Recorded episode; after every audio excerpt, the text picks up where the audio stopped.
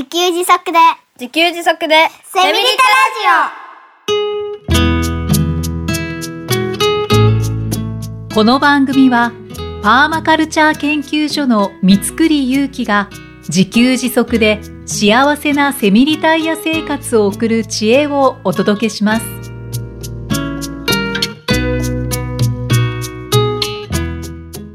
はじめまして、こんにちは。自給自足の専門家、パーマカルチャー研究所の三つくりゆうきです。はじめまして、こんにちは。進行役の生きみえです。三つくりさん、はい。よろしくお願いいたします。はい。よろしくお願いします。ついに始まりましたけれども、はい。今の気分はいかがでしょうか？はい。笑っちゃいますね、これ。で、あの、まあ、いきさん、あの、いろんな番組で僕聞いてまして、あ、はい。いきさんが一緒にやってくださるということで、めちゃめちゃ心強く、心強いなと思って、まあ、もういきさんパートナーなので、はい。どうなってもうまくいくなって思ってます。若干プレッシャーにも感じ ちょっとハードル上げちゃいます。はい。でも頼りにしていただけて、とはいっても嬉しいです。はい。はいイキさんすごい面白い方なので、僕もね、あの、イキさんの面白さを引き出せるように頑張ろうと思います。ぜひよろしくお願いします。はい、お願いします。自分で面白いかどうかわかりませんが。はい。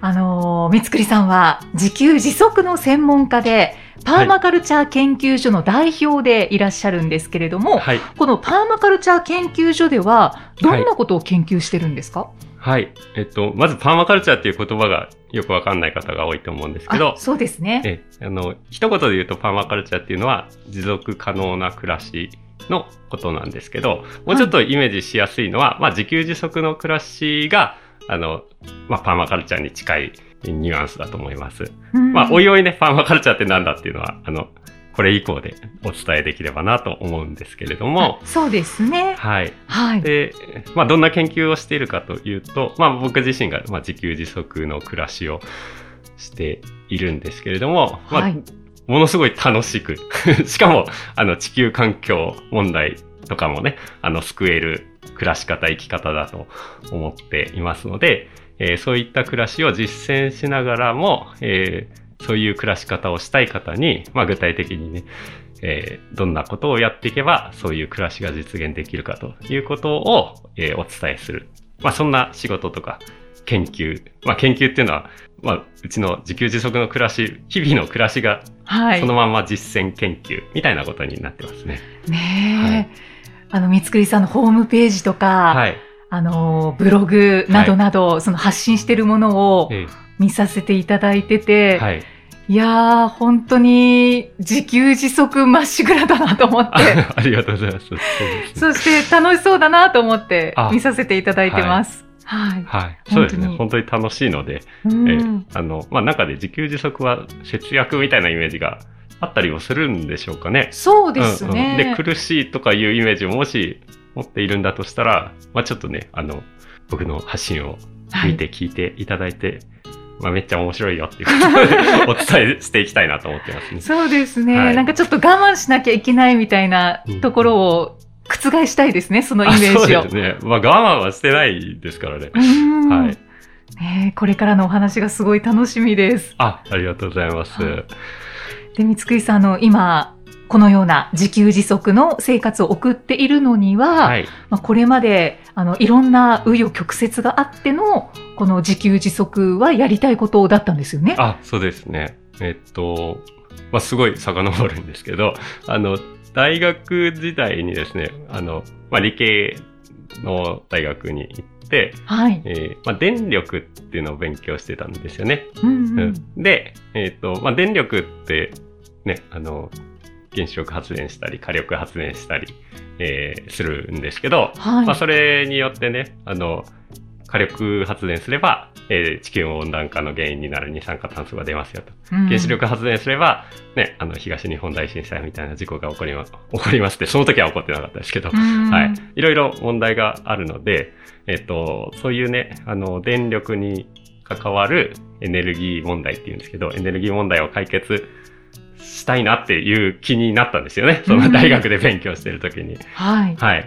それで、まあ、東京電力に就職をしたんですよね。はい。で、そうそう、東京電力に就職すれば、こうなんか、まあそこで働いてるっていうことは、大きく言えばエネルギー問題をね、解決できる仕事になるんだとうんいうふうに、まあなんか、燃えて、う ん燃えて、こういうの希望を持って。希望を持ってね、はい、働いていたんですけど、まああの、結構、なかなか大変な仕事で、あの、炎天下の中電柱登ったり、はい。研究勤務もしたんですけど、研究所も長時間ね、あの、遅くまで研究したりと大変だったんですよね。うん、過酷だったんですよね。そうですね、結構過酷でしたえね。ー、三つさんの本を出されてるんですけど、はい。私本を読ませていただいて、ええその過酷な労働環境のことが書かれていて、ええいやー、こんな職場だったんだと思って、実は、はい。あの、大変なんだなっていうのを、あ、ええこう、気づかされました。あ、本当ですか？はいいや、よかったです。うん東京電力に就職したらもう安泰みたいな、なるほどね。そういうイメージがあるのそうで、いうイメージなんですね。はいだから、すここまで過酷なんだっていうのはうん全然わかんなかったですね。なるほど、なるほど。そうですね。やっぱりね、あの、電気、うん、これは、これはなんか、ね、電力会社を持ち上げるわけではないんですけど、やっぱりみんなが快適に電気を使える背景には、すごく現場で頑張ってくださる方が、うんね、大汗かいて やってる方がたくさんいらっしゃるので、そうですね、ええそういうことも本当初めて知りましたね。あ、そうなんですね。はい。はい。うん。まあそんなこともね、えーいろんな経験をさせていただいたわけですけども、うんうん。で、まあ、すごい大変だったんですけど。で、僕、あの、北海道出身、北海道のね、旭川出身なんですよね。はい。で、あの、東京電力に来た時が初めての状況というか、うん。えっ、と、24歳の時に東京に行きまして、はい。でも初日、初日ちょっと東京のね、あの、雰囲気に圧倒され、圧倒というかね、まあちょっとここでは生きていけないなと思って。ね、あ私も上京組なのでわかります。そうですよね。宮崎ですもんね。はい。はいはい。はいおなんかみんな、こんなね、狭い電車の中入って、あの、1時間とか立って移動とかするのかとか思って。本当ですね。ねなんかもう本当異次元の世界にやってきたなってうん思いましたよね。だから僕初日、上京初日に、よし、北海道帰ろうと思ったんですよね。あ、本当ですか？めちゃくちゃ早いですね、それは。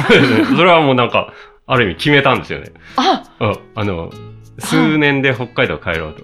そうなんですええね。だから北海道に帰るために、ここで過ごそうみたいな。なんか、そんなこと考えましたあね。じゃあ一通り学んだら帰ろう。そんな感じでした、実は。えー うんそうだったんだ。ええで、まあなんか、すごい大変だったんで、あの、北海道帰ろうという思いを持ち、まあいろんな情報収集というか、情報収集じゃないですね。北の国から見てたんですよ、ドラマのね。うん ドラマは北の国からを見て、まあ、あの、数年して結婚したので、あの、妻をね、はい。妻と子供を連れて、北海道帰るんだって思って、まず妻に理解してもらうために、あの、北の国からをね、毎週末見続けると一緒に見るっていうことをやりましたね。こういう生活をいずれ送れたらいいよねってことで。ああ、その頃そこまで思ってなかったんですけど、北海道いいでしょって、すごい広いでしょって、気持ちいいでしょっていうのを、はいまあ実家帰るたびに、あの、いろいろドライブしたり、で、はい。一緒に北の国から見て、ああ、北海道いいなっていうね、思いを妻に、徐々にね、すすり込んでいたんですね。ね。はいはい、そんな感じでやってたんですけどね。えー。それがやっぱ東日本大震災前までの暮らしって感じですかね。うーうんん。まあその頃は、えっ、と、生まれたばかりといっても、まあ2歳、2歳の息子ですね。はい。東日本大震災の頃は、ね。ああ。はい。で、まあ、東日本大震災で価値観は一変しますよね。すごいですよね、あれはね。やっぱりあの前っていうのはね、あの原発推進されてたんですよね。そうですよね。ねあのなんでかっていうと、火力発電やると、あの、地球温暖化の原因となる二酸化炭素が大量に排出されると。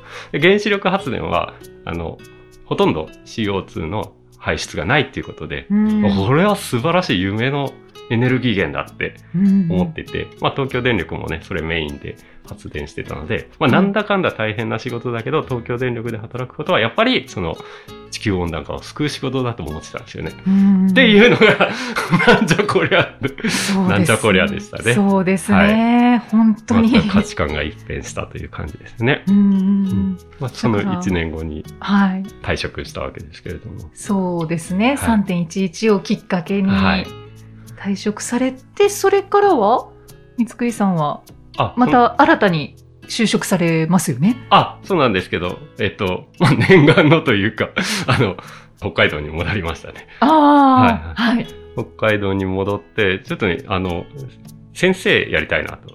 うん。あの、まあ、教えるのは好きだったり、研究が好きだったり、なので、あのはいまあ、大学の先生になりたいなと思って、はい。もっと勉強しようと思って。で、札幌の大学に、まあ、母校に通い始めたんですよね、また。1年間だけね。はい。はい。そして、えっと、いわゆる高専と呼ばれてますけど、あそうですね。はい。えっと、専門高等学校、はい高等専門学校？どっちかな？工業高等専門学校。あ函館工業高等専門学校っていう、まあ、函館高専というとはいころなんですけど、まあ、はいそこに就職しましたね。うんうんはい。で、そこで教員としてはい。はい。働いていたんですが、はい。ですが、なんですよね。はい。はい。ですが、やっぱりね、あの、大変さ、東電も結構ね、あの、長時間労働休日出勤してたんですけど、函館高専は、まあ結構僕にとってはそれ以上だったんで、ほんと先生って大変なんだなと。いや、本当ですよね。私もたまに、あの、教員の方のお話を聞いたりしますけど、はい。いや、すごい仕事量ですよね。ねえ。信じられないっていうぐらいの。信じられないですね。はいまあ授業の準備だけでも僕、あの、勤務時間全部終えるようなレベルのね、感じだったんですけど、まあ、全くね、授業時間の準備っていうのは、それぞれがやるものみたいなそうです感じなよので、ね。あの、全くそんな時間はないかのごとくね、うん、いろんな、で別のね、はい。あの、部活の仕事とか、まあもちろん委員会の仕事とか、あ、生徒が問題を起こしたとか、そうですよね。はい対人ですもんね。そうですね。はいはい。そそんなことが。あったりしますので。はい。うん。もう本当プライベートなんて皆無っていう状況ですそうでよね。すね。まあ、あの頃はね、毎日16時間勤務だったんですよね。はあ月1回ぐらいしか休みなかった。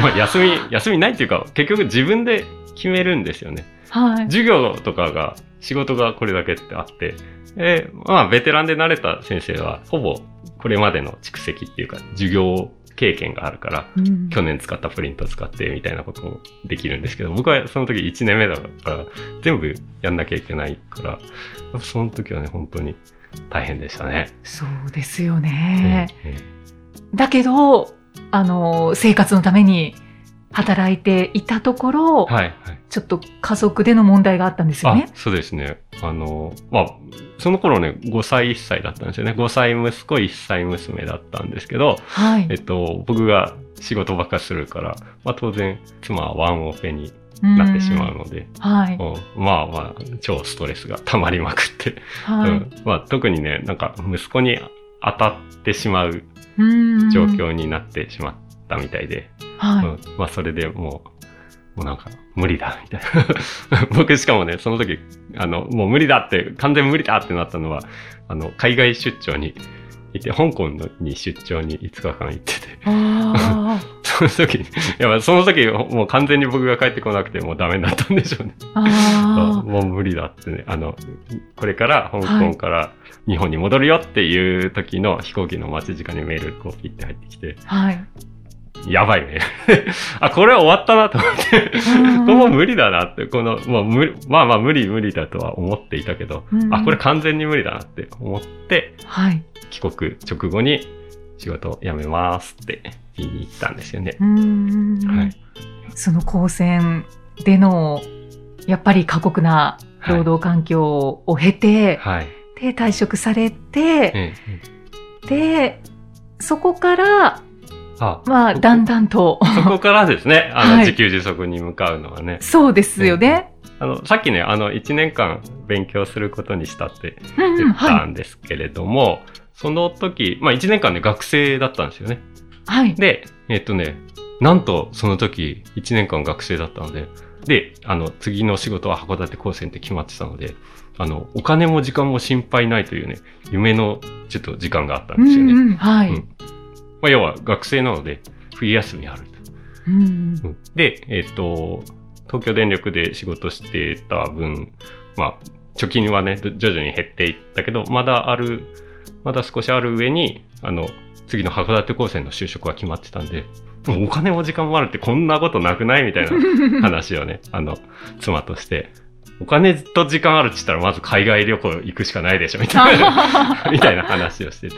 そこでね、あの、まあ、どこ行こうかっていうことで、あの、タイになんか自給自足してる、あの、村があって、まあ、はいそこにね、ちょっと日本人が滞在しているから、あの、来たら案内してあげるよ、みたいな、あの、情報があったので、それを頼りにして行ったんですよね。おーそれがね、それ言ったらとんでもなかったんですよ。とんでもなかった。あそれがね、あの、僕の人生を変えたというか、そうあの、まあ、今につながるんですけど、まあ、そこで自給自足の暮らししてたんですけど、自給自足の暮らしって、なんかよくわかんないじゃないですか。そうですね。ううん、うん、確かにちょっと抽象的かもしれないですね。まあ、そこではね、あの、まあ、なんか、家があって、はい家は、あの、木と竹と草でできてるんですよね。おでも本当に手作りで、あ、こんなの手作りで作れるんだなと思って。はい。あと、井戸が、あ、井戸っていうか、水道どうしてんのかなと思ったら、水ひねったら確かに普通に出るんですけど、うんその先をね、追っていくと、そこに井戸があるんですよね。はい。井戸は明らかに手掘りで、手で掘った感じで、あの、下に水が溜まってるんですよね。で、それを、あのね、まあ、下にあるんで使えない、そのままじゃ使えないので、電動ポンプでね、組み上げて、あの、水道にしてるんですよね。うんで、その電動ポンプってね、あの、井戸、井戸ってね、こう屋根が上にかかってるんですよね。あはい雨に当たらないようにっていうかね。うん。で、その屋根の上にね、ソーラー発電、太陽光パネルが置いてあって、それがね、あの、電動ポンプの電源だったんですよね。おーあ、これ、水ってこれでいいのって思って。あーすごいね、すごいでしょ。だから電気を、ま、使ってない。そうそう。だから太陽光発電で太陽光発電で。だから全部自然の力だけでいけるんだ。しかもね、そこの人たちが超楽しそうなんですよね。へえ。ね、なんか質素で我慢してるとか、全くそういう雰囲気じゃなくて、超陽気に、なんかね、そのソーラー発電のね、はい、えー電気で、あの、まあ、水道ポンプだけじゃないですけど、パソコンをね、パソコンを、あの、充電して、はい。そこからね、あの、YouTube かなんかでね、あの、音楽鳴らしてるんですよね。しかも外国人、あの、タイに滞在してるどっかの外国人がすごい陽気な音楽出してて、えー、へいみたいな感じで、これで竹の皿持って、なんか、あの、腹減ったからとか言って、はい。あの、今日作ったカレーの残り今食べてんだ。えーなんかめっちゃ楽しそうじゃん、これって。し自かも、由。うん、しかも、あの、電気を使ってないと。うんだから、あ、わかったわかった。あの、エネルギー問題解決方法わかったわ。うんだからそのい、どういう発電をするかじゃなくて、どういう暮らしをするかなんだ。うんで、こうやって、あの、電気をあまり使わない暮らしが実は面白いし、しかも、えーエネルギー問題も解決できるんだってことに気づいて、ちょっと人生が変わり、はい。それが目指す方向だって僕の中で思ったんですよ。ああ。だから、光線をええ辞職した後に、はいあの、タイでの暮らし。を、ちょっと目指していこうかって。いうことになったんですね。そうです、そうです。で、パーマカルチャー研究所を立ち上げて、はい。今に至る。あ、そうなんですね。はい。ね、このパーマカルチャー研究所での具体的なこととかも、はい。あの、これからどんどんお聞きしていきたいんですけれども、あ、はい。はい。あの、この度、こう、ポッドキャストで発信していこうと思ったのはどうしてなんですか？あ、えっと、要はね、やっぱり、単純にこの暮らし面白いから、はい。あ、の、多分ね、僕みたいに、その、お金稼がなきゃ生きていけないから、あの、会社でしんどい思いして、勤めてって言って頑張って、でも辛いっていう人がいっぱいいると思うんですけど、うんいやいや、この、こういう暮らし方があるんだよって。そしたら、あの、楽だし、はい。楽しいし、幸せだしで、すごいいいことずくめだよっていうことを、うんまあね、多くの人に知っていただけたら、うんね、そういう人増えたら楽しいじゃないですか。そうですね、はいはなんか輪が広がっていくといいですね。ええええなんうんかそんな思いで。はい。うんありがとうございます。じゃあこれから番組でお伝えしていきたいと思っていることはもう今おっしゃったことがまさにですかね。まさにですね。はい。はい。はい。そうですね。まあ、遊母同学っていう言葉をね、僕、広めていけたらなと思うんですけど、三つくりさんの造語ですよね。はい、作った四字熟語で、はい。遊、遊母同学で、あの、遊ぶ、暮らす、働く、学ぶっていう字を一文字ずつ、えー取ったやつで、うんえーまあ、それはすべて、それらはすべてイコール、遊ぶことも、暮らすことも、働くことも、学ぶことも、暮らしの中で全て完結するから、ただ暮らしてればいいんだよと。究極的にはですけどね。まあ、そういったライフスタイルのことなので、まあ、そういう遊母同学から来る幸せな価値観みたいなことをお伝えしていきたいなと思ってます。はい。遊母同学が辞書に載るといいですね。辞書に載せたいなと思ってますね。はい。はい。はい。ありがとうございます。はい。ありがとうございます。じゃあ次回は、はい。パーマカルチャー研究所を立ち上げてから動き出したこの自給自足について詳しくお話しいただきますのでよろしくお願いいたしはい。お願います。します。ありがとうございます。さてこの番組ではメッセージやご感想をお待ちしています。エピソードの説明文に記載のパーマカルチャー研究所ホームページのお問い合わせフォームからお気軽にお寄せください。ということで、記念すべき第1回をお聞きいただきましてありがとうございました。次回もどうぞお付き合いください。はい。ありがとうございました。では、第2回でお会いしましょう。